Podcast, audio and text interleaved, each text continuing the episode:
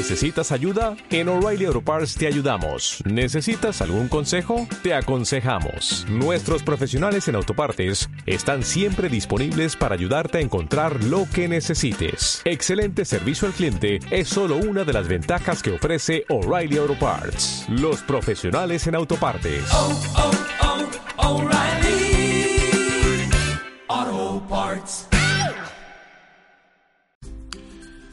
Bienvenidos de nuevo, soy Francisco Manuel y estos son los podcasts de siguetuestrella.com.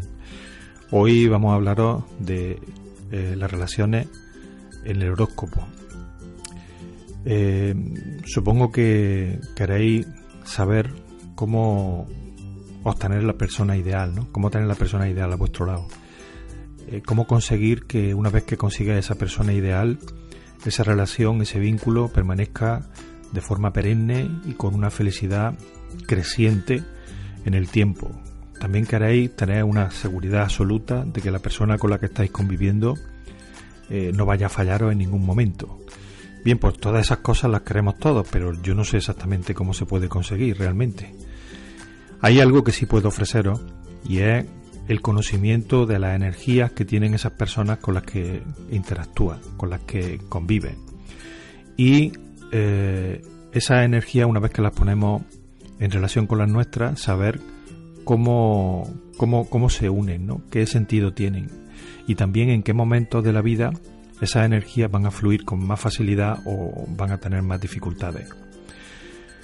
Podemos también saber cómo eh, una persona en concreto eh, responde ante un- una serie de asuntos vitales como puede ser las relaciones familiares, las relaciones eh, sexuales, eh, el grado de pasión, todo ese tipo de cosas se pueden ver en un horóscopo y son de gran ayuda.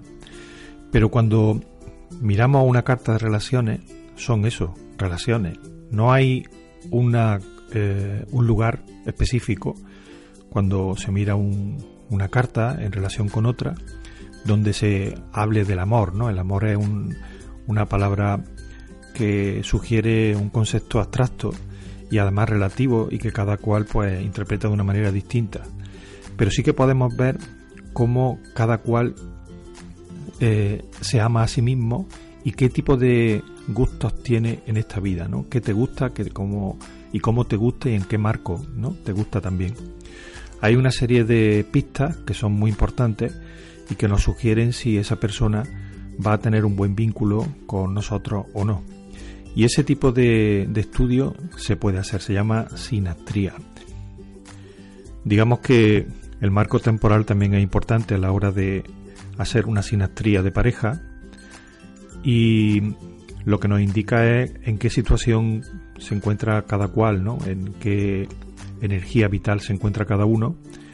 Y a veces lo que nos encontramos es que eh, hay una coincidencia en ese momento en ambos horóscopos y ese es el momento en el que esas personas se encuentran y se sienten satisfechas una con la otra, ¿no? Pero también podemos ver cuando esas energías van cambiando, ¿no?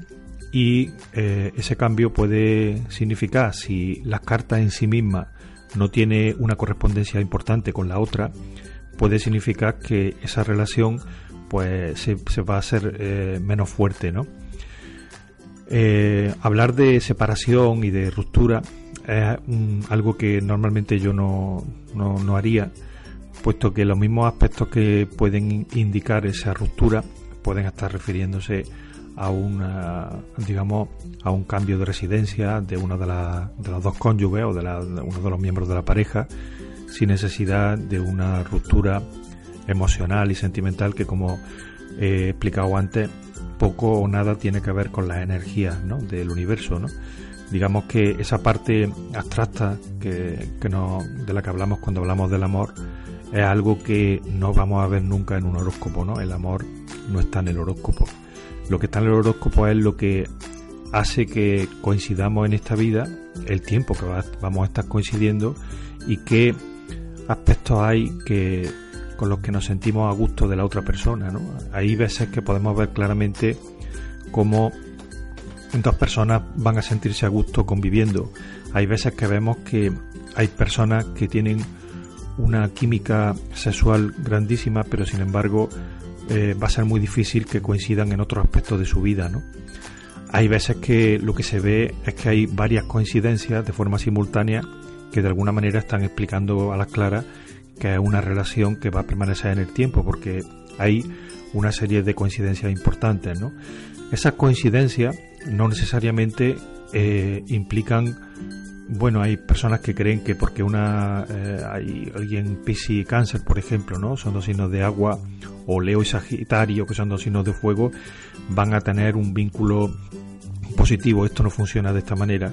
Cuando se mira dos horóscopos comparados, cuando se hace una sinastría, eh, uno de los factores importantes es la oposición, o sea que yo tengo la energía que, que a ti te faltan, ¿no? O viceversa. Esto es muy importante también y otro de los aspectos que se ven eh, a veces como fortalecedores son aspectos de tensión. O sea, si solamente tenemos aspectos de fluidez con otra persona, lo que va a ocurrir es que nos vamos a aburrir muy pronto de esa persona, así de sencillo, ¿no? Entonces es necesario que haya que los aspectos fuertes sean los aspectos que, que vinculan a la pareja de fondo y que luego al mismo tiempo existan otros aspectos de tensión eh, de forma simultánea. Por lo tanto, realizar una sinastría, un horóscopo de pareja, es un asunto que requiere un estudio eh, muy personalizado. Yo os invito a que solicitéis este estudio si estáis interesados. Eh, ya sabéis cómo podéis encontrarme a través de siguetuestrella.com y que podéis suscribiros a los podcasts en la, mismo, en la misma página web.